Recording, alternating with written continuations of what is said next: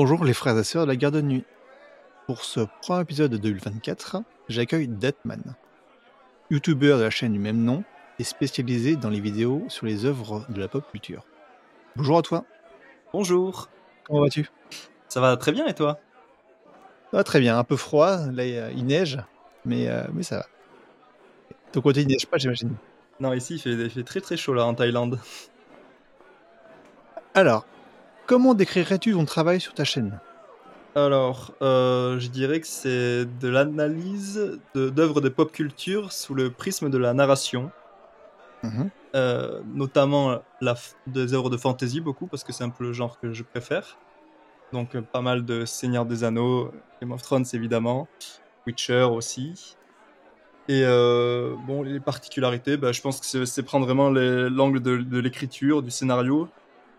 Mais je suis pas le, le seul en France à faire ça. Il me semble qu'il y a 3-4 autres chaînes. Il y a le Tropper aussi qui fait des très bonnes vidéos, un, peu du, un peu du même genre. Il y a aussi une chaîne qui s'appelle euh, Erwan Ingres, du nom de son créateur, je suppose. Il y a aussi des vidéos sur le cinéma, sur le, le- le scénario dans les cinémas. C'est vraiment très, très bien aussi. Et voilà, on n'est on pas beaucoup, c'est encore une petite niche en France à faire des vidéos sur le, sur le, le prisme par, vraiment par l'écriture et les techniques narratives. Mais au- dans le monde anglo-saxon, il y a vraiment énormément de chaînes euh, qui font ça déjà.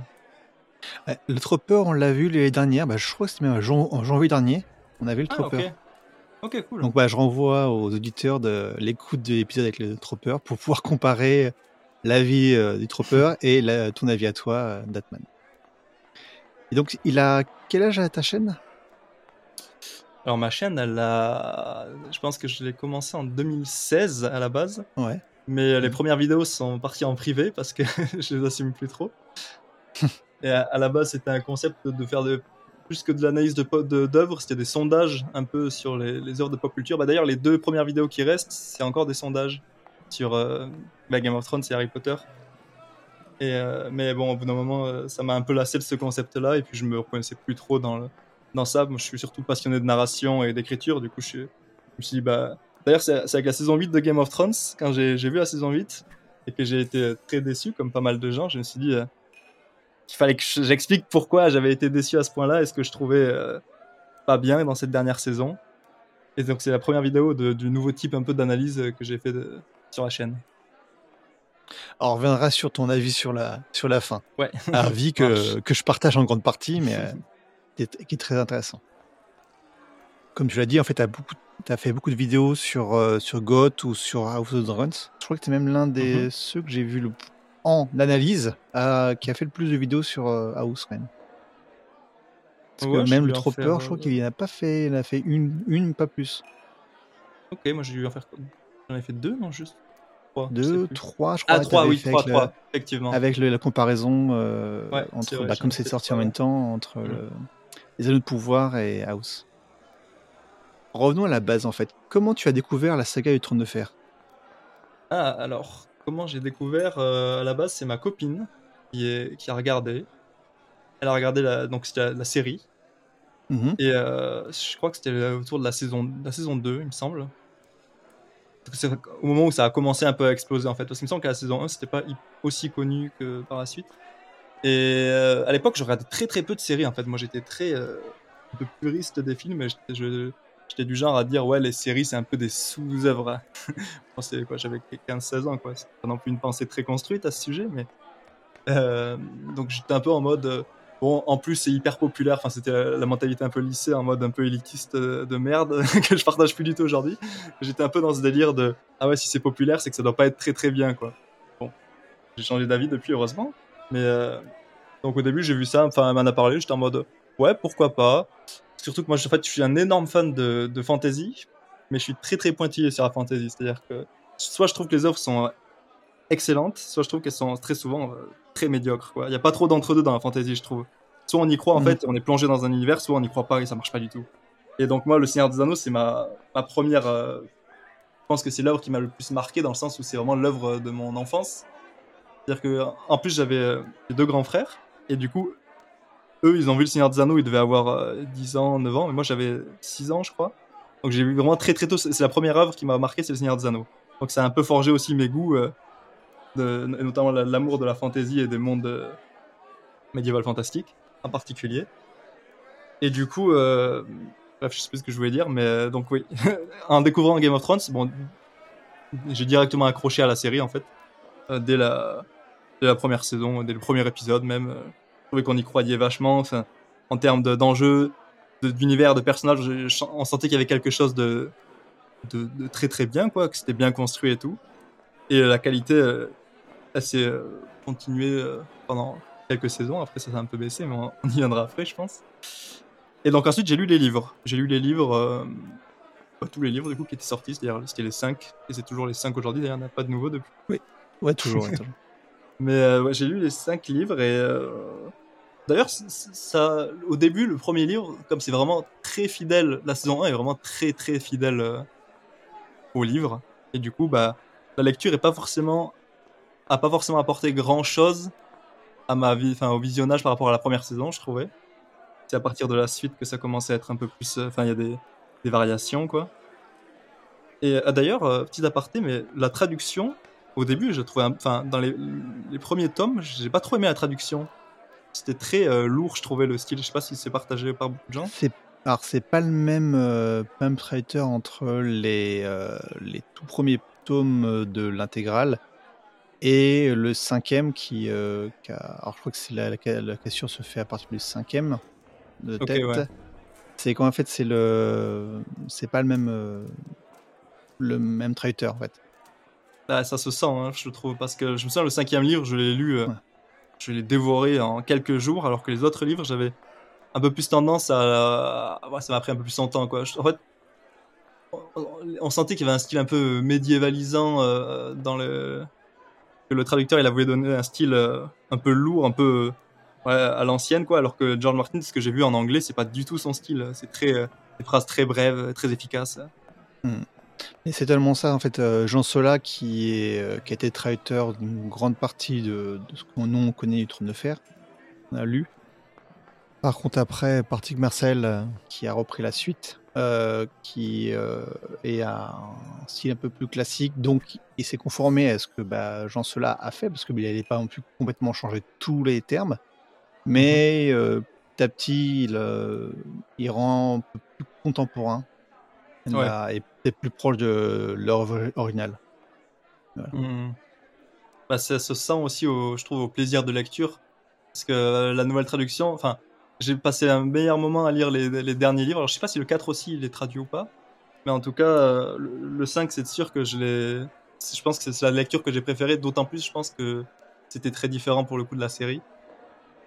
Donc, c'était vraiment Mhm. nouveau euh, à ce point-là. Parce que en vérité, euh, le, le tome 4 et 5, ils ont été très mal adaptés par la série, il me semble. Il me semble que la saison 5 couvre les deux livres qui sont énormes, avec, euh, enfin, avec beaucoup de, du coup, de, de changements, énormément de changements à partir de la saison 5, en fait. Alors qu'il y avait encore les... On dit souvent que le- le- la série s'est dégradée quand ils avaient plus les livres. En fait, je suis pas trop d'accord, parce que dès la saison 5, ils avaient encore des livres pour faire euh, beaucoup de matière, et euh, ils ont choisi de pas du tout suivre la, la matière qu'ils avaient, quoi. Juste pour, euh, juste pour situer, en fait, non, Jean Sola, il a fait les quatre premières intégrales et c'est à partir de la cinquième qu'a travaillé euh, Patrick Marcel. Donc, euh, Patrick Marcel, il a fait la, cinq- la cinquième, il a refait les traductions des deux premières nouvelles, puis il a fait la troisième nouvelle de Ok. Delkelef. Ok, ouais. Et après, c'est lui qui a fait Feu et Sang, partie 1 et partie 2. Pour, situer. Et le concernant les. De quoi? C'est devenu un peu le traducteur officiel maintenant, quoi. Oui, oui, bah, de ce qui, est, euh, ce que fait euh, George R. R. Martin, oui, c'est un lui. Parce qu'il il a fait également, il a fait des nouvelles qui sont. Euh, je crois que maintenant les nouvelles sont, c'est lui qui le fait officiellement, enfin en cap au Pygmalion. Et, et concernant la, les différentes séries, euh, livres, oui, euh, je crois que c'est, on le voit principalement à partir du 1, du 4, mais il y a un petit peu de différence avec le 3, mais c'est surtout le côté Dorn qui sautait aux yeux lorsqu'on voyait la série. Ouais. Ouais, ouais, clairement. Dorn, le massacre de Dorn, hein, on peut dire. Oui, c'est ça. C'est bien dommage, ça. Est-ce que tu as un personnage préféré? Et pour quelle Euh, raison il est, il est préféré dans... Après, tu peux aussi avoir un personnage préféré dans le bouquin qui est différent de celui de la série. Ok. Personnage préféré, je pense pas avoir un personnage en particulier. Parce que. Mhm. Comme il y a. Enfin, il y a beaucoup de personnages quand même. Oui, beaucoup. Puis, en fait, ce qui est dur, c'est que comme on n'a pas la fin, euh, de, la fin des livres, que la fin de la série, je l'ai trouvé un peu décevante, c'est dur d'avoir euh, un personnage où, je me dis de bout en bout, ah, il était vraiment euh, incroyable de bout en bout, parce qu'il y a plein de personnages, je trouve, qui ont été un peu, un peu détruits par les dernières saisons. Par exemple, Baelish, je trouve, moi, c'était un super personnage et qui avait, énormément de potentiel, mais je trouve que dans la série, bon, à la fin c'était pas incroyable non plus quoi. Bah, Donc euh... Baelish, il a eu un peu le syndrome euh, avant l'heure de, Tyrion, euh, euh, dans le sens il est devenu con. Oui, oui, il est devenu. Il est voilà, Mais dès la saison 5, hein, quand il amène Sansa chez les, les, Bolton, politiquement ça a aucun sens. Enfin, ça a aucun sens. Bon. C'est stupide, totalement stupide quoi. Donc, Mais sinon, il y a beaucoup de personnages que j'aime beaucoup. J'aime beaucoup Ned, Ned Stark. C'est un personnage mhm. très simple, mais je sais pas, j'aime beaucoup. Après, je suis peut-être biaisé par l'interprétation de Euh, j'aime beaucoup Jamie. Jamie, euh, avec sa, sa, rédemption, un petit peu, le fait qu'on découvre le personnage quand il perd sa main. Sinon, euh, Sansa, j'aime bien aussi. C'est un personnage qui n'est pas trop aimé, Sansa. Mais je trouve Sansa, par exemple, plus intéressant que Arya. Arya, je trouve que c'est un personnage qui est un peu, un peu déjà vu, la, la, rebelle qui veut pas faire comme les autres, alors que Sansa, au final, elle a fini par trouver sa propre, sa propre voix. J'aime bien, je trouve que c'est un peu plus subtil comme personnage. Et sinon, Tywin, je pense que Tywin, c'est peut-être un personnage que je dois mettre euh, au-dessus des autres, je dirais Tywin. Hein. Parce qu'en plus, il, meurt à la saison 4, et la saison 4, pour moi, c'est très très bonne saison. C'est quoi C'est la fin du troisième livre? En fait, le, troisième livre, je trouve qu'on sent qu'il y a une, rupture entre le troisième et le quatrième livre, ou du coup entre la saison 4 et la suite. Et, euh, Tywin, ouais, il marque un peu la fin de cette, euh, cette cet âge d'or de, Game of Thrones. Et euh, le super perso, super intéressant, le côté très euh, un peu machiavélique, mais au sens pas péjoratif, au sens esprit très, très pratique sur le, comment exercer le pouvoir de la manière la plus pragmatique possible. Et ouais, par exemple, quand, quand il parle du, des noces pourpres et qui dit que en quoi tuer 10 personnes à un banquet, ce serait moins honorable que 10 000 c'est un champ de bataille. Je sais pas, ce genre de phrase. Ou comment il, euh, gouverne en fait avec, euh, avec les, rois, les jeunes rois euh, en se faisant respecter. Je sais pas, j'aime beaucoup le personnage de Tywin. Non, c'est vrai qu'il est très pragmatique. Après, sur la réflexion qu'il a fait sur vaut mieux tuer 10 personnes à un banquet que 10 000 à une bataille, je suis d'accord, mais dans la limite qu'il a tué bien les gens sur le banquet, mais il oublie de dire que les soldats qui sont dehors, il est fait abattre aussi quand même. Oui, ça c'est vrai. Voilà, du coup, Donc il y a quand même beaucoup, beaucoup, plus de morts que ceux du banquet. Hein. Oui, oui, c'est vrai. C'est vrai que toute l'armée s'est massacrée en fait. Mais, bon, c'est une belle phrase. ouais, ouais. Ou euh, quand il dit à Geoffrey, le roi est fatigué, j'aime beaucoup aussi. oui, oui. Avec Geoffrey, en c'est lui qui fait le pouvoir en fait. Je, je, suis pas fatigué. Si, si, si. Au lit. je sais pas. Mais Geoffrey aussi très très bon perso. Hein. Euh, le côté un peu. Je trouve par exemple Geoffrey bien, bien mieux que Ramsay, dans le sens où Geoffrey est beaucoup plus euh, enfantin et imprévisible, où on ne sait pas encore euh, ce qu'il en est exactement. Là où Ramsay, c'est beaucoup plus taré, sadique, mm. cruel, voilà. Je sais pas, Geoffrey, j'aimais bien aussi. Je trouve que quand il meurt, la série perd un antagoniste, elle aura du mal à retrouver ensuite. Tywin également, mm-hmm. avec la mort de Tywin et Geoffrey la même saison ou même tome ça manque après d'un antagonisme aussi fort. Et du coup, il y, a le roi de la nuit, mais bon, le roi de la nuit, euh, ça floppe un peu, on va dire. Oui, oui, totalement. et ben, justement, euh... personnage détesté. Est-ce que tu as un personnage que J'allais rebondir. Personnage détesté. Pas vraiment. je, En général, je trouve qu'il y a des. Enfin, il y a des personnages que je trouve moins bien écrits ou moins intéressants. Mais mhm. pas de personnage détesté en soi. Euh, je me souviens que dans la série, j'en avais euh, marre de Arya et le limier qui qui avait passé deux saisons entières à, faire 100 euh, km. Parce que je pense que c'était des scènes euh, faciles à faire niveau budget. C'est-à-dire que c'était euh, une mhm. taverne et trois bandits et voilà. Et, je trouve avait la série abusait un peu de ce genre de scènes quand ils sont sur la route. Et, mais sinon, personnage détesté, pas vraiment. Je trouve que globalement tous les personnages sont bien, voire très bien. Donc euh, non, non, je suis pas de personnage détesté. Jon Snow, c'est pas le plus intéressant, je trouve. Même si c'est le, héros un peu à la fin, mais c'est pas mon personnage préféré en tout cas. Mais sinon, Tyrion, très bon personnage. Paris et Baelish, très bon personnage. Daenerys, très bon personnage. Enfin, globalement, il y, a que des très bons personnages. Hein. Et un, un nombre de, de très bons personnages euh, assez supérieur à la moyenne, quoi, on peut dire. Après, il y a des personnages qu'on aime moins parce qu'on aime, on est moins dans leurs valeurs, mais en, tant Ah que- oui, oui. dans l'écriture, ouais, c'est- Euh, C'est vrai que je, en, j'ai- je- en général, je réfléchis pas trop euh, de ce point de vue-là. Je me dis pas, ah lui, je le déteste parce qu'il a tué tel personnage. Je, je sais pas. C'est pas voilà, comme ça que je, je, je vous. enfin, Oui, c'est pas les valeurs qui sont je- qui sont pas le, je- principal moteur de. Ouais, c'est ça. C'est en fait si le personnage est bien, par exemple Geoffrey, je trouve que c'est un super perso et du coup je l'aime bien parce que c'est un très bon perso. Après humainement, bah c'est pas mon ami quoi. Ce serait pas mon ami, mais, mais en tant que personnage dans une histoire, je le trouve très bien. Dans l'unité vidéo, en fait, tu parles des différents traits de chaque famille. D'ailleurs, tu demandes euh, ce que tu parlais au, au début. C'est une des vidéos sondages où tu parles Ouais. de quelle maison euh, il, peut, il peut y avoir. Et donc, tu demandes à tes viewers à quelle maison ils appartiennent. Ouais. Euh, justement, je te retourne la question. En fait, est-ce que tu as une préférence dans les maisons et puis pourquoi? Pourquoi celle-là Pourquoi? Alors c'est marrant parce que j'ai demandé à ma copine ce qu'elle en pensait. Et Ouais. elle, elle m'a dit que j'étais plutôt martel. Le côté un Mhm. peu. euh, ne ne, pas suivre les, les règles et tout. Quand, ouais, d'accord, parce que quand, quand, quand ton conjoint conjoint te dit ah, t'es plutôt Martel, c'est particulier. Ouais, D'un côté, bah, où tu es, tu es très libertin, tu, Non, c'était plus dans le côté euh, suivre ses rêves, partir à l'aventure, un peu ce côté-là. Ouais. Mais en Ah, vrai, moi, je pense que je, suis plutôt, enfin, je, je me trouve plutôt Stark dans, dans l'idée. Le côté un peu euh, euh, dans son coin, euh, l'hiver vient. Enfin, je suis plus, je me sens plus proche de cette idéologie-là et de cette mentalité que Mhm. le côté partir à l'aventure tel. Mais bon, après, c'est un peu comme les tests de personnalité. En fait, on a un peu de tout à la fois et puis ça dépend des moments, quoi. Et t'as une région du monde, en dehors même de Westeros, tu peux, tu peux aller à Essos ou euh, autre part, que tu aimerais visiter pour du tourisme ou pour, euh, ouais, ne serait-ce que pour le plaisir de, de les voir, les paysages? Ou même la ville. Euh, déjà un endroit chaud, donc Ouais. pas le nord, ni le nord du mur. Je pense que c'est Pentos, hein. Pentos, euh, Bravos, et les villes, les cités marchandes, je pense. Je pense que c'est vraiment l'idéal niveau climat, culture, euh, tranquillité aussi, parce que je pense que c'est moins risqué que d'autres régions. Euh, ouais, les cités marchandes.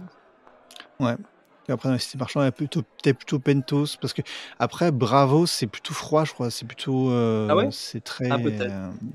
ouais, c'est un- ça va un peu Venise, mais Venise froide, en fait, pour moi, dans vrai l'esprit. c'est plus, au nord, c'est vrai que c'est un peu au bout de Essos, nord. Mais ouais, Pentos plutôt alors.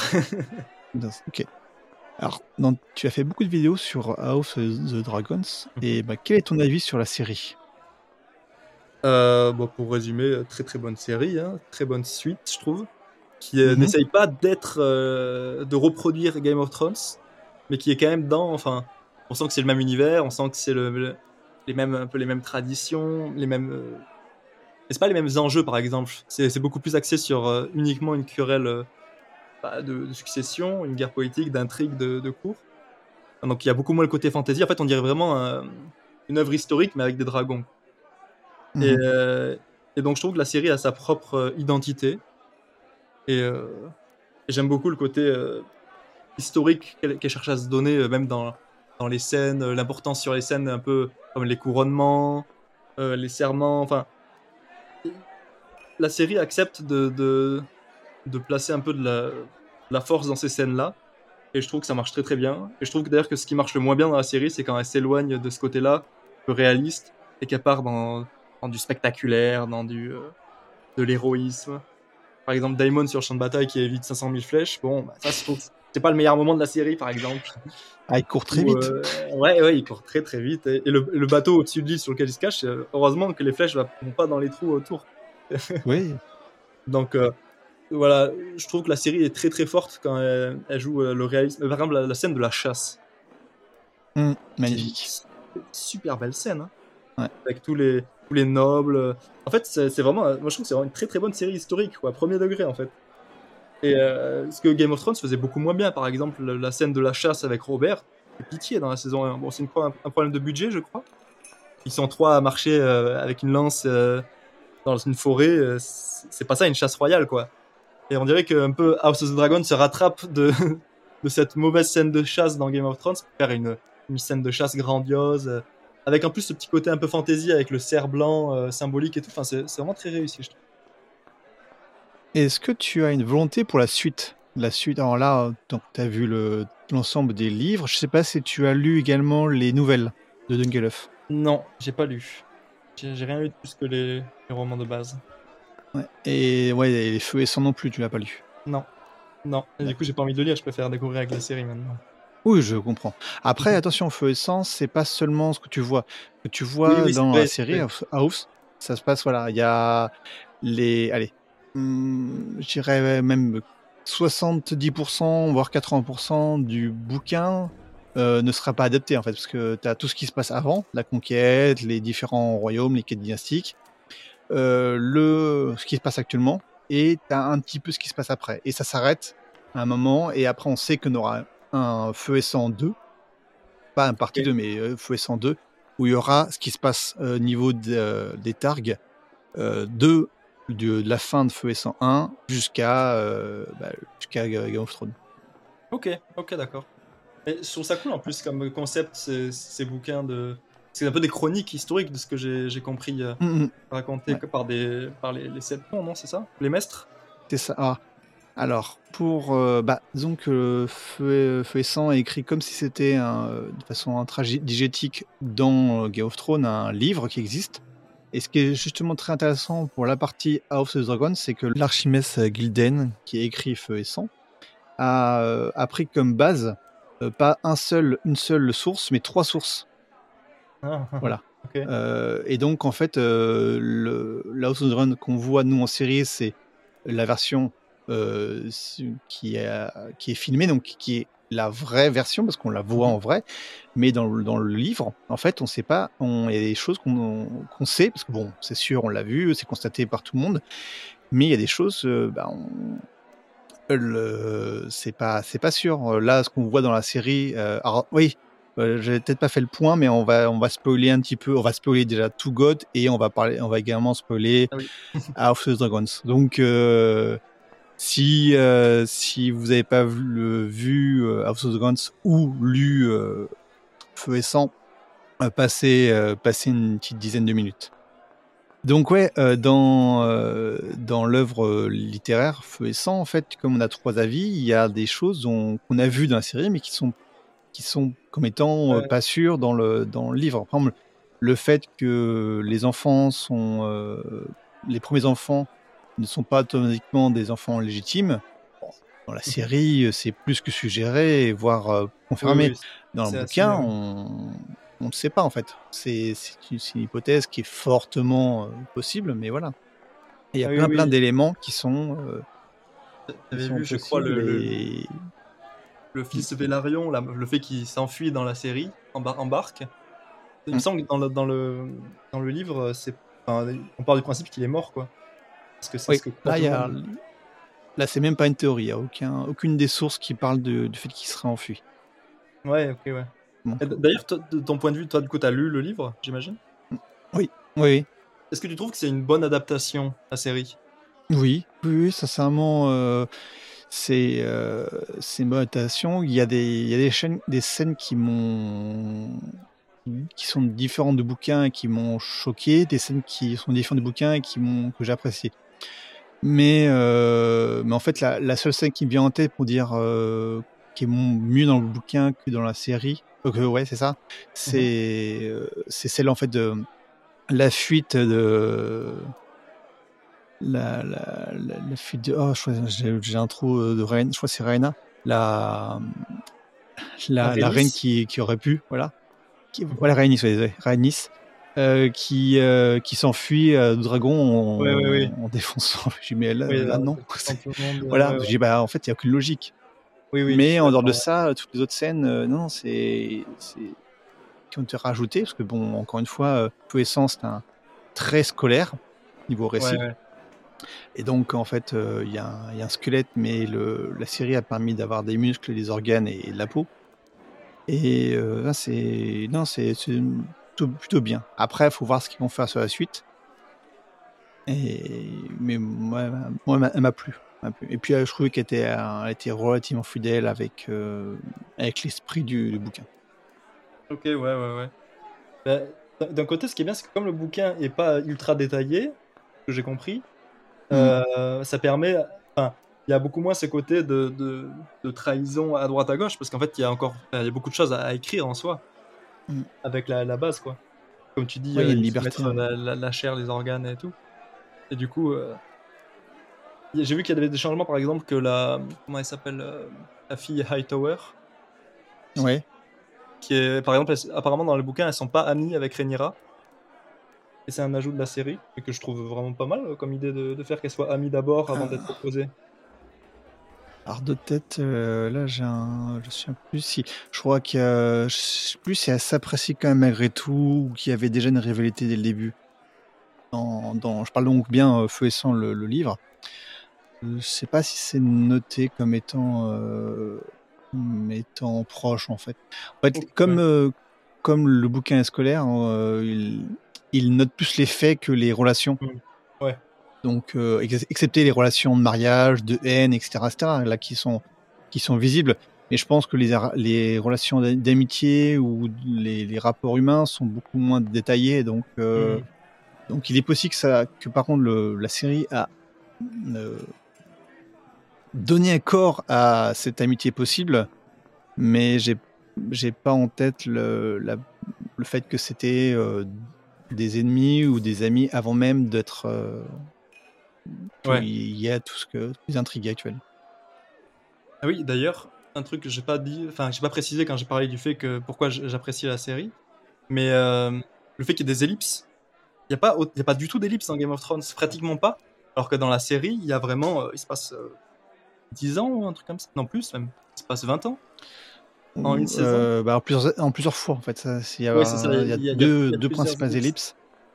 ellipses. Et, Et, le- et ça, la, première ellipse jeune à euh, ils ont des ils sont adultes euh, ils ont des enfants voilà et après la deuxième ellipse entre euh, ils ont des enfants et et voilà ils sont les enfants sont grands et il y, a, il y a la mort de oui, oui, oui. du roi Bah, ça, par exemple, je trouve que c'est quelque chose qui se voit très très peu en fait dans la, dans la fantasy en général ou même plus largement dans, dans les SF un peu populaires, de mettre autant d'ellipses en, si peu de temps, qui du coup donnait à la série un aspect euh, beaucoup plus réaliste. Parce que c'est vrai qu'en soi, dans la vraie vie, quand, quand tu regardes euh, un livre d'histoire qui parle de la guerre de 100 ans ou de n'importe quelle, quelle guerre, il n'y a, pas, euh, a pas 200 000 événements et 45 batailles euh, en 6 mois. Alors que quand tu regardes par exemple même le déroulé de, de Game of Thrones, ça se passe en, en très très peu de temps, tous ces événements. C'est deux ans, Mhm. je crois, entre le, le- le tome 1 et le tome 5, quelque chose comme ça. Ce qui donne un rythme, euh, narrativement c'est cool parce qu'il se passe plein de choses et tout, mais en termes de, de- de point de vue réaliste, c'est pas ce qui donne l'impression de, réel. Alors que dans House of the Dragon, ils ont. euh, bon, et du coup, ils ont, c'est une adaptation donc c'est un peu obligé, mais il y a, y a- y a- y a- il y a ce choix assumé de faire quelque chose où ça prend son temps. C'est-à-dire pendant 10 ans, oui, c'est c'est pas passé grand-chose pendant 10 ans. Euh, ce qui permet de faire grandir les enfants, d'apporter des nouveaux personnages avec du coup un passé chargé, ce qui est, ce qui est vachement intéressant d'un point de vue narratif, parce que tu sais que les enfants ils vont se détester, alors que bon ils se sont pas trop trop vus, parce qu'il y a les rancunes des parents et, tous les enjeux autour de la couronne. Enfin, ça ajoutait vraiment quelque chose de très très bien à la série, et, euh, qu'on voit pas tant que ça en fantasy ou, bah, même ailleurs quoi. Qui euh, plaidoyer pour les ellipses dans les œuvres. Non, après, ça aurait été compliqué de, de faire sans les ellipses là. Parce qu'il y a vraiment.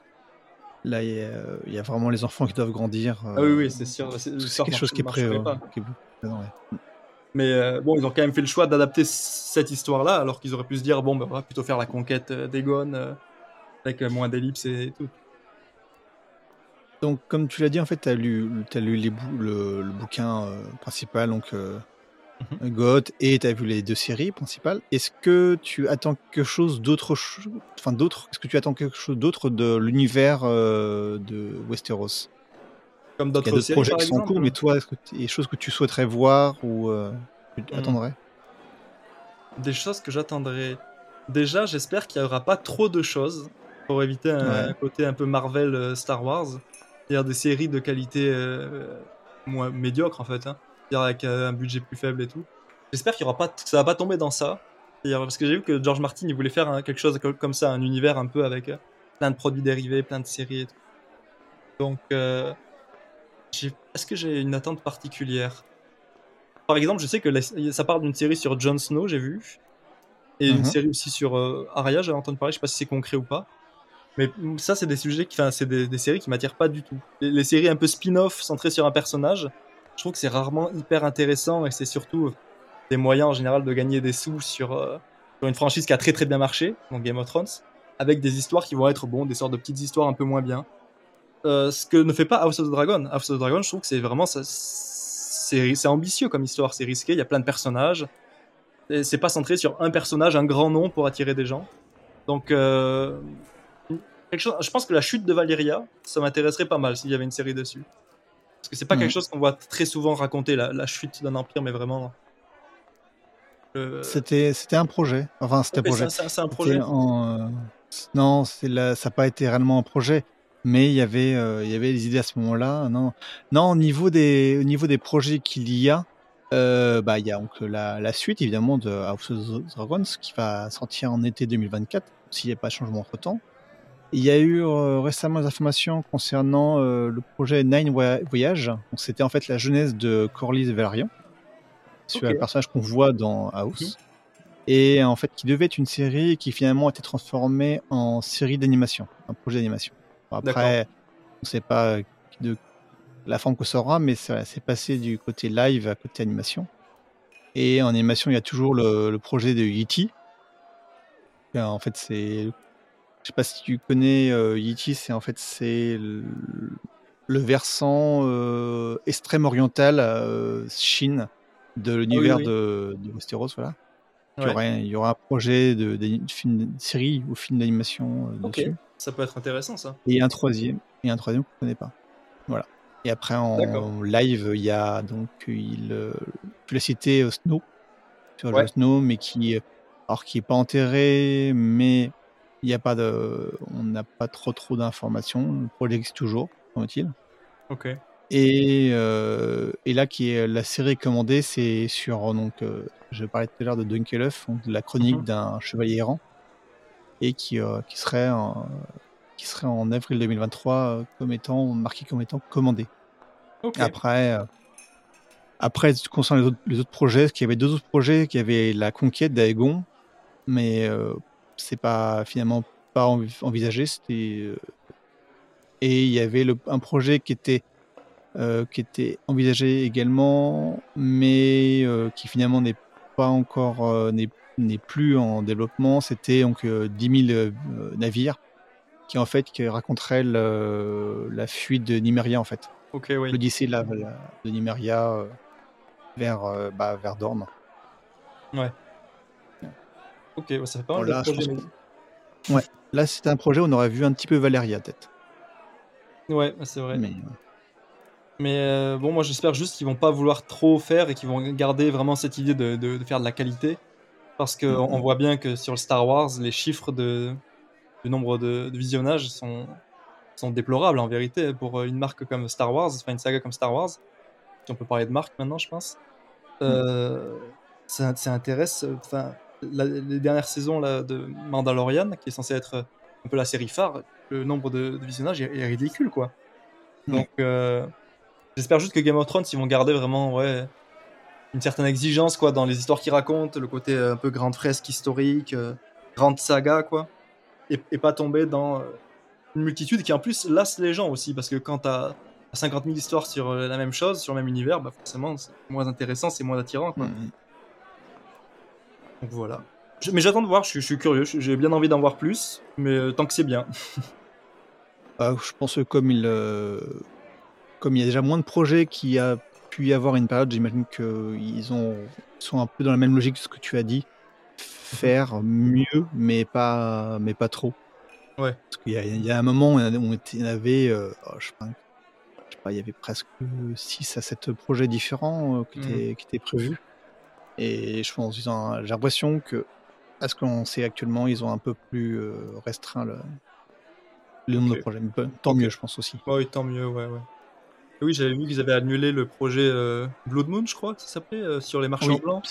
c'était le tout premier. Alors, c'était pas euh, sur les marchands blancs directement, mais c'était sur la, la longue nuit. Oui, Et euh, ils ont. C'était l'un des premiers projets qui était, qui était en, discussion au travail. Ils avaient même un début de casting, je crois, et qui a été, enfin, qui a, qui a été arrêté. Alors, je ne crois pas qu'on ait les raisons exactes, mais voilà. Ouais, ils n'ont pas dû être convaincus. En dehors de l'univers de Trône de Fer, et tu n'as pas lu d'autres romans ou œuvres de Martine? Euh, Non. Non, mais par contre, j'ai pas mal traîné sur, sur, les, bah, sur la garde de nuit, du coup, non? Le Wikipédia de, Game of Thrones. Ouais, j'ai pas mal traîné, je pense, à droite à gauche sur, pour regarder les différentes histoires. Euh.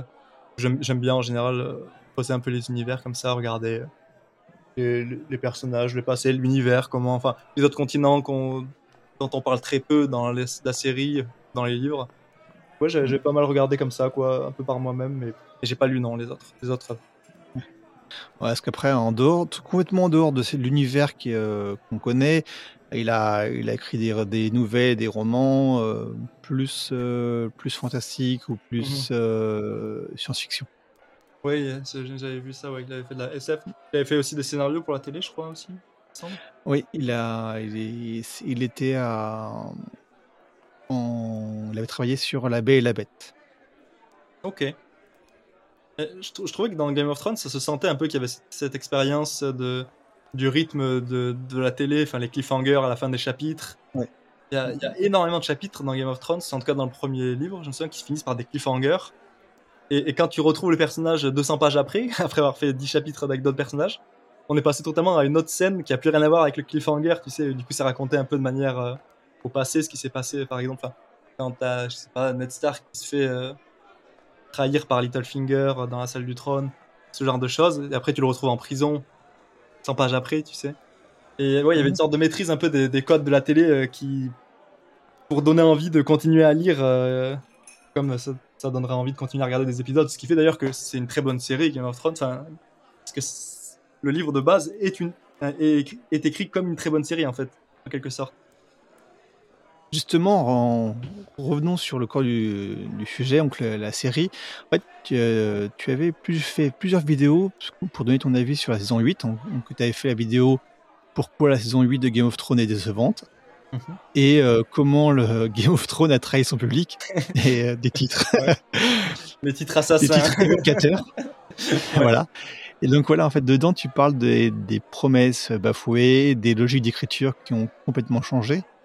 Mmh et donc, bah, qu'est-ce qui t'a amené à ces conclusions Et puis, bah, qu'est-ce que tu auras changé à la fin Et bah, on revient sur tes, tes vidéos sur, euh, pour, euh, pour exposer ton, ton, avis dessus, en fait. Euh, ok, vaste sujet. ouais, On va peut-être découper un morceau. Tout d'abord, comment décrire tes, tes, vidéos et quel, est l'avis que tu as sur la, la saison 8 Ok, donc l'avis sur la saison 8. Euh, qui d'ailleurs n'est pas spécifique que à la saison 8 en fait, parce que c'est à, la saison 8 que je trouve que les problèmes se voient le plus, mais en fait c'est déjà très présent dans la saison 7 et, euh, et même un peu dans les saisons d'avant. Mais ouais, saison 8, il y, a, enfin, il y a déjà une sorte de perte du réalisme, dans le sens où, où les distances comptent plus, les personnages peuvent se téléporter, euh, dans un épisode ils sont à Dorne, dans l'épisode suivant euh, à l'autre bout du monde. ensuite il y a le côté euh, très euh, fantasy avec des héros qui, deviennent des héros du coup. Euh, un peu avec ce qu'on appelle un plot armor, c'est-à-dire qu'ils sont un peu immortels sur le champ de bataille alors qu'ils sont dans des situations extrêmement dangereuses qui, dans les premières saisons, les auraient fait mourir quatre fois. Et là, on les voit, par exemple, dans la bataille de Winterfell, on voit Jon Snow ou Jamie enterrés sous une horde de zombies. Et puis, en fait, le plan d'après, oh, tout va bien. ils courent tranquillement dans la prairie. Euh, c'est des choses qu'on voyait pas avant et qui du coup on levait un sourcil quand on regarde, on se dit bon, pas très ouais, on y croit moins quoi. Déjà il y a cet aspect-là, on y croit moins. Euh, alors que c'était un peu, enfin ça faisait partie des grandes qualités de Game of Thrones, par exemple par rapport à de la fantasy un peu plus à l'ancienne comme euh, l'heroic fantasy, un peu Seigneur des Anneaux, avec des, des, héros qui sont voilà des héros presque mythologiques. Dans Game of Thrones, au contraire, il y avait une approche un peu plus historique, qui euh, était un peu novatrice en fait, et je pense que c'est ce qui a fait pas, enfin, qui a plu aussi beaucoup aux gens, c'est que ça faisait très moderne en fait comme façon de raconter la fantasy. C'est une sorte de fantasy un peu modernisée. Et euh, ce qui se perd du coup dans les dernières saisons, qui prend le, virage euh, très héroïque fantasy. Donc forcément, c'est presque un, changement presque de genre. Donc ouais, ça, ça, déplaît un peu ça. Et bon, à la limite, c'était pour faire quelque chose de très très bien, mais bon, c'est pas le cas. Il y a ça, et puis le côté, je pense aussi, le côté rushé. On sent qu'il y, a- peu d'épisodes pour raconter euh, ce qu'il devrait raconter. Euh, dans, les premières saisons, on a deux saisons pour que Arya et le limier fassent 100 km, entre la saison 2 et 3. Et dans la, saison euh, 8, euh, en un épisode, ils traversent la carte. En un épisode, les marcheurs blancs sont anéantis. En un épisode, Cersei, est- c'est fini. Chaque épisode est presque limite une, une saison entière, en fait, dans ce que ça raconte, quoi, par rapport au rythme que ça avait avant. En fait, le changement de rythme, à ce point-là, euh, c'est pas quelque chose que le public perçoit d'une bonne manière, parce qu'on est habitué à un certain rythme quand on regarde la série. Par exemple, sur les distances, les, voyages, etc. Euh, et quand, quand il y a un changement de rythme aussi violent, bah, on a l'impression que.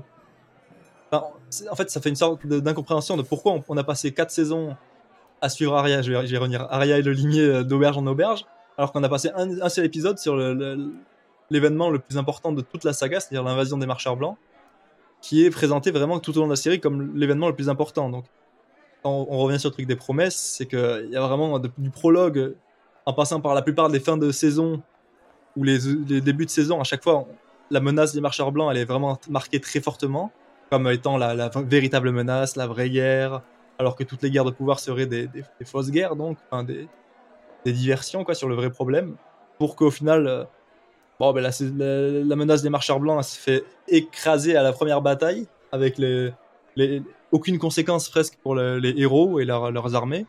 C'est-à-dire que Daenerys, bah, elle a quand même assez de soldats pour attaquer Cersei. Euh, oui, il y a deux personnages secondaires qui sont morts. Voilà, il y a, euh, Jorah Mormont, Lyanna Mormont, Théon, voilà.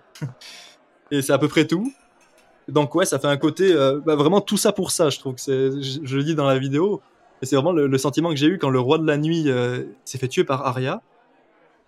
C'était vraiment l'épisode s'est terminé à ce moment-là, et après j'étais, j'étais vraiment en train de me dire mais toute cette histoire des marcheurs blancs pour pour pour un résultat qui est bah, c'est c'est- c'est bref quoi.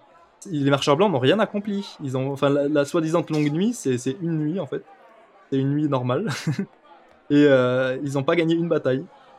Du coup, ça fait un peu bah c'est un peu décevant. Même Bran euh, tout son arc bah, au final il oui euh, il envoie des corbeaux et à la fin il devient roi sans, sans avoir rien fait. Bon, ça fait pas en fait c'est pas satisfaisant je trouve comme conclusion. Voilà. Si on devait résumer la saison 8, c'est pas satisfaisant pour les arcs des personnages, que ce soit Jon Snow, Jaime Lannister, qui finalement il annule un peu son évolution avec un côté très cynique. Euh, de, oui, en fait, sauver des gens, euh, je m'en fous. euh, ce qui m'intéresse, c'est Cersei, voilà, c'est mon amour. Enfin, je sais pas, je trouve que, pour, que ce soit pour les arcs des personnages, pour le, le rythme, pour le, le style d'histoire qui est raconté, c'est beaucoup moins, enfin, c'est moins bien, quoi. Et, et ça, se, ça se remarque. Ça se remarque d'ailleurs parce que beaucoup de gens ont été déçus et d'ailleurs Game of Thrones, du jour au lendemain, plus personne en parlait presque, j'avais l'impression. Alors que jusque-là, c'était une, une hype du jamais vu euh, pour une série. L'en- L'engouement qu'il y avait dans des bars, dans, sur les réseaux, euh, aux machines à café, c'était vraiment du, jamais vu. Et puis du jour au lendemain, avec la saison 8, euh, ça avait presque disparu quoi. Et d'ailleurs, c'est là, je trouve que House of Dragon a fait quand même très très fort. C'est qu'ils ont réussi quand même à bien relancer l'engouement autour de cet univers ce qui n'était pas gagné après l'échec un peu de la saison 8.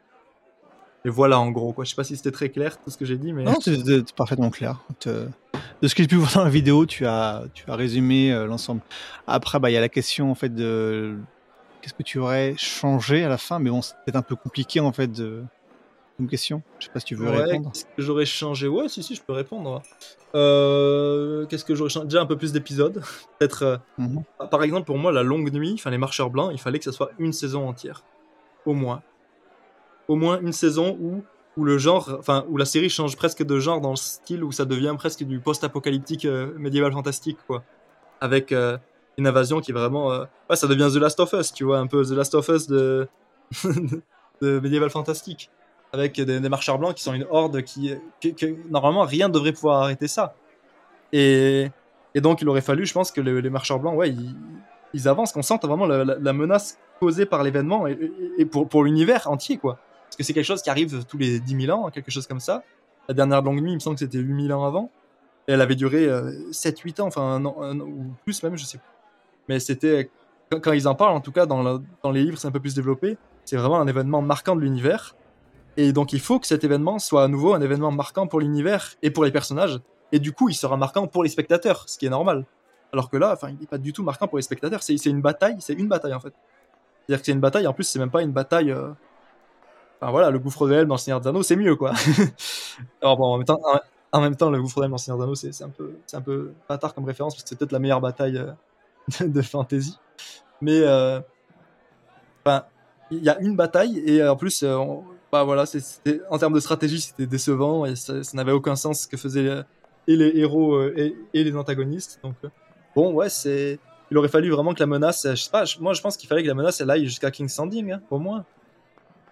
Peut-être que la bataille finale aurait dû être euh, devant les portes de King's Landing, voire même euh, plus, bas. Je, je, voyais, pas les marcheurs blancs gagner parce que je trouve que c'est pas forcément le plus intéressant, une fin euh, cynique en mode ah ben vous vous êtes pas unifiés, tout le monde est mort.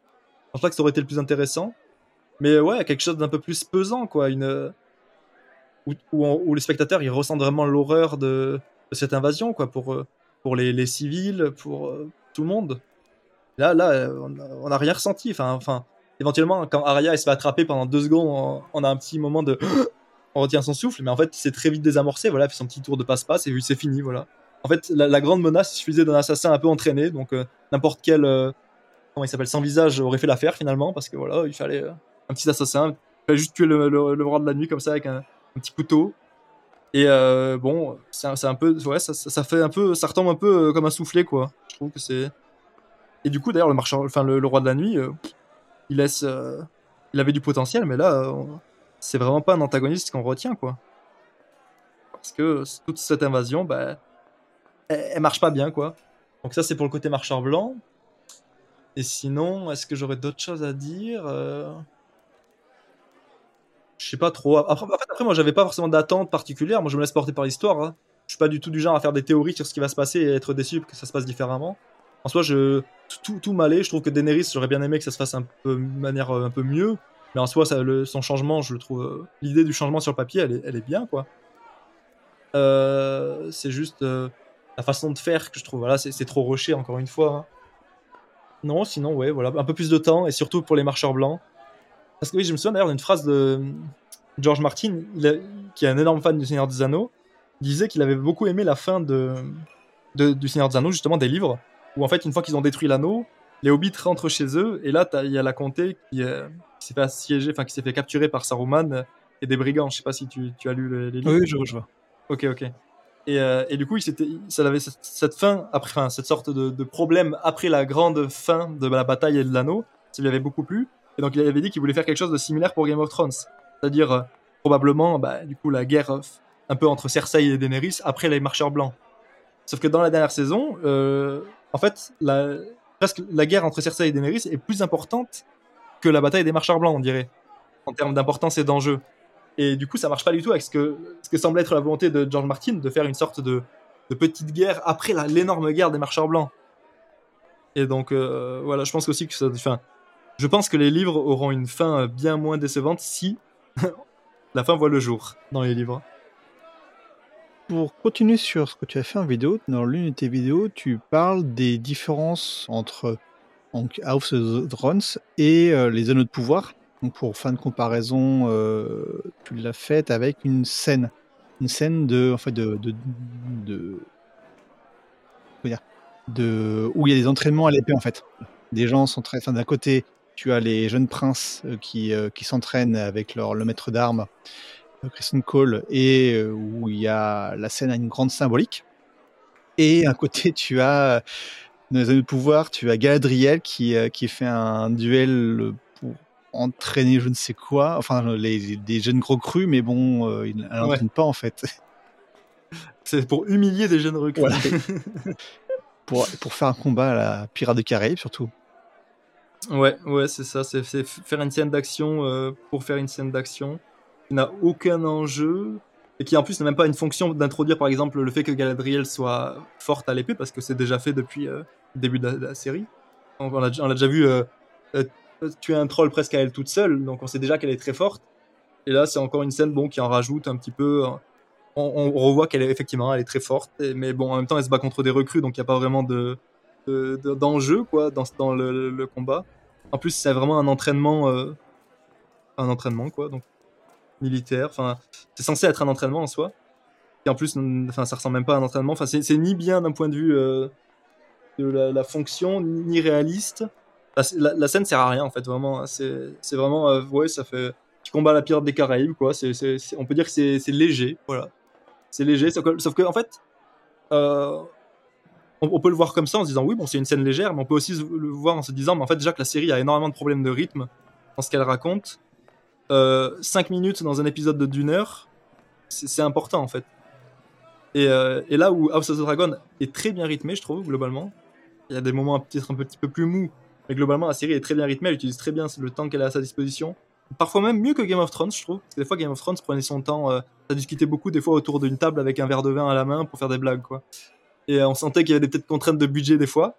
Là, House of the Dragon, il y avait un côté vraiment, c'était extrêmement bien rythmé. Et je trouve que le rythme, souvent, c'est sous-côté dans la perception, enfin, dans l'analyse euh, qu'on peut faire d'une œuvre. Je trouve que le rythme, c'est extrêmement important.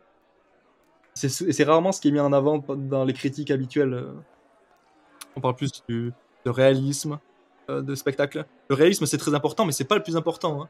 Des fois, il vaut mieux une scène qui soit très très bien et pas forcément la plus réaliste. Une scène réaliste et chiante, par exemple. Enfin bref, je digresse un peu. Mais ouais, dans les Anneaux de pouvoir, il y a vraiment ce problème de voilà, il y a une scène qui sert à rien, qui qui raconte rien, qui apporte rien à l'œuvre. Et euh, bon, bah je trouve que ça, ça montre que la qualité d'écriture est, enfin, que les scénaristes sont pas incroyables quoi. Alors que dans le, dans le duel, donc euh, là en fait où il y a Kristen Cole qui, euh, qui fait l'entraînement de, bah, des, des, quatre, euh, des quatre princes, d'un côté le- les enfants de d'Alicent et de l'autre les enfants de Rhaenyra. Et, euh, et là par contre la symbolique est beaucoup plus importante parce qu'en fait on voit euh, on voit plein de choses, plein de choses qui sont qui vont être signifiantes pour la suite, plein de choses qui sont signifiantes sur le passé. Voilà, euh, Mhm. la, la rivalité entre les les maîtres d'armes, hein, entre parenthèses, Ouais. la rivalité future avec entre les princes, même si on sait qu'elle est déjà là, mais il y a encore que le germe. Le fait que Viserys est complètement à côté de la plaque, ce qui, qui- ce qui est Ouais. le cas avant et ce qui, ce qui sera le cas après. euh, voilà, dans cette scène-là, c'est très signifiant. Il y a une sorte de, de déni, ouais. En fait, je pense que Viserys, il, est, il, il voit ce qui se passe, mais il refuse de le voir parce que ça l'obligerait à, à agir. Donc il préfère laisser faire en quelque sorte par une forme de, de, de, de refus de voir la réalité. En fait, il a pas envie que ça se passe comme ça et du coup, il, c'est- même, même par rapport à Viserys, sa scène est intéressante quoi, par rapport à tous les personnages qui sont là en fait. C'est vraiment une scène de 5 minutes, ça devrait être un entraînement banal, mais c'est extrêmement fort en enjeu, en symbolique, et du coup, on, est, on est pris dans la scène, quoi. On est à fond dedans, on regarde ça, en... ouais, on se demande, enfin, on a l'impression que ce- cet entraînement, c'est c'est une question de vie ou de mort, alors qu'en fait, à la base, c'est un entraînement banal entre des princes. C'est quelque chose qui devrait être routinier normalement, mais là, ça ça l'est pas du tout. Et du coup, c'est super, enfin, super bien écrit, quoi, parce que on transforme une scène qui, est- qui devrait être euh, bah, nulle, en tout cas quelconque, en, en une, une super scène chargée de- d'enjeux, d'émotions, euh, enfin bref, très bonne scène, ouais. Euh, J'invite tous les auditeurs à aller voir tes vidéos pour pouvoir avoir plus de détails sur euh, ce qu'on a dit, que ce soit les comparaisons de scènes ou que ce soit ton avis sur ton avis et ton analyse sur euh, God, sur House of Dragons ou même sur d'autres œuvres de pop culture. Il y, en a, il y en a plein et voilà. Et donc ça, ça devrait intéresser euh, une bonne partie des auditeurs. Si. Pour revenir sur le, le- l'auteur, sur J.R. Martin, est-ce que tu as une idée de qui pourrait être son successeur? Alors, c'est une question que je pose à- maintenant à chaque fois, et, euh, mais je vais refaire le, le, le- le petit, le petit préambule. En fait, euh, je- moi personnellement, je considère que je suis pas pour que quelqu'un reprenne l'œuvre après, et puis même l'auteur lui-même est contre. Et donc, il faut respecter son choix. Mais bon, c'est toujours intéressant de voir qui est- il peut être dans sa lignée d'écriture, qui peut être dans sa façon de faire. La façon de faire de, de J.R. Martins. Franchement, hein, je sais pas. hein. Mm. Moi aussi, je suis plutôt contre l'idée d'un successeur de base. Je pense que c'est impossible de d'arriver à avoir la compréhension d'une œuvre qu'a le créateur pour l'œuvre en fait. En plus, là, il a vraiment passé, ça fait des années déjà. Il me semble que c'est quoi, 91 euh, le premier tome Ou 95, quelque chose comme ça C'est. euh, ça fait presque. bah, ça fait 30 ans, quoi, qu'il est dessus. Donc, euh, en fait, un auteur qui arriverait en successeur ferait forcément quelque chose de moins bien ou qui serait. Enfin, ça serait pas la, même œuvre en quelque sorte. Et d'a- et d'ailleurs, le fait que euh, George Martin galère autant à écrire, ça montre bien l'importance qu'il accorde à l'œuvre et le, la qualité qui, enfin, l'exigence qu'il se met, la pression qu'il se met pour faire vraiment euh, une bonne œuvre. Et, et c'est pas quelque chose que quelqu'un d'extérieur pourrait avoir pour l'œuvre, parce que forcément, ce serait pas son œuvre à lui. Et du coup, bah, il y aurait pas le même, euh, attachement et la même implication, aussi fan soit-il d'ailleurs. D'ailleurs, même, je pense qu'une une œuvre ne devrait pas être écrite par un fan, par exemple. Je pense pas qu'un fan fasse un, bon auteur. C'est d'ailleurs ce qu'on peut voir, je trouve, sur Star Wars. Je trouve que euh, Dave Filoni, qui est pas mal sur les, séries Star Wars, qui est très fan de l'œuvre, ça se voit, je trouve, beaucoup. Et il écrit comme un fan pour les fans. Et ça se remarque. Et c'est beaucoup moins intéressant, je trouve, les histoires qui sont racontées. Et c'est quelque chose qui arriverait forcément si un fan, par exemple, enfin, quelqu'un qui aime l'œuvre, reprendrait l'œuvre de Game of Thrones, il essaierait de faire du Game of Thrones. Et, et je pense pas que ce serait bien, quoi. Enfin, du coup, j'ai pas vraiment d'idée de successeur. Euh, Je pense qu'il faut, vaudrait mieux juste laisser ça euh, en suspens, quoi. En dehors de. Tu as dit tout à l'heure que tu lisais beaucoup de, de, de livres fantasy ou d'univers fantasy. Il y a d'autres œuvres qui t'intéressent, qui sont tu apprécies? Euh, ouais.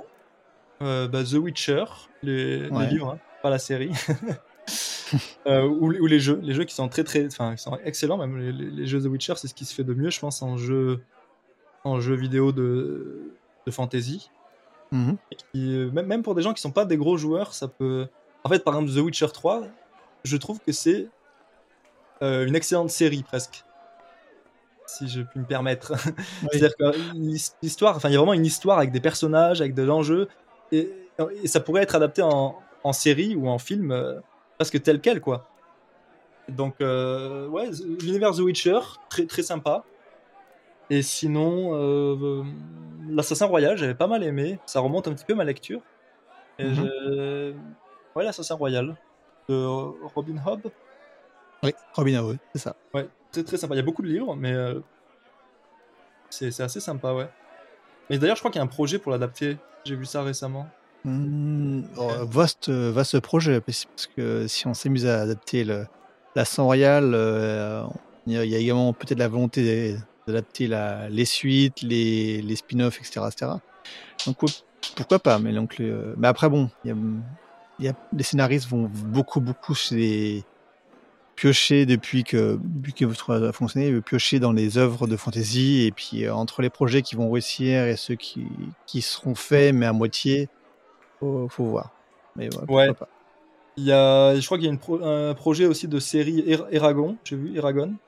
Ouais. Euh, mais- mais Ouais, il y a un film, mais euh, Oui, le film, ouais. Euh, J'attends pas spécialement parce que je trouve que c'est. Enfin, j'aimais bien quand j'étais euh, quand j'étais enfant ado, quoi, les livres. Mais euh, bon, avec un peu de recul, euh, c'est. euh, je trouve ça très très bien. Mais sinon, ouais, euh, je sais pas trop. euh, je, vois pas trop ce qui se fait d'autre là. Ouais, je sais pas. Mais ouais, The Witcher, Assassin Royal, c'est des valeurs sûres. Justement, pendant qu'on est à parler d'autres livres, séries et autres, est-ce que tu as des recommandations? Qu'est-ce que tu recommanderais sur ce que tu as pu voir récemment? Ou lire récemment, ou écouter récemment Des recommandations euh, récemment. Mais ce que tu veux, c'est, ça peut ne pas être lié à la fantasy, ça peut... Ok. Euh, en série, c'est Arkane, série animée euh, occidentale. Ouais. C'est c'est produit par des Américains, mais les, les dessins sont français. C'est magnifique. C'est vraiment, c'est vraiment. Moi, je trouve que c'est vraiment un petit chef-d'œuvre Arkane.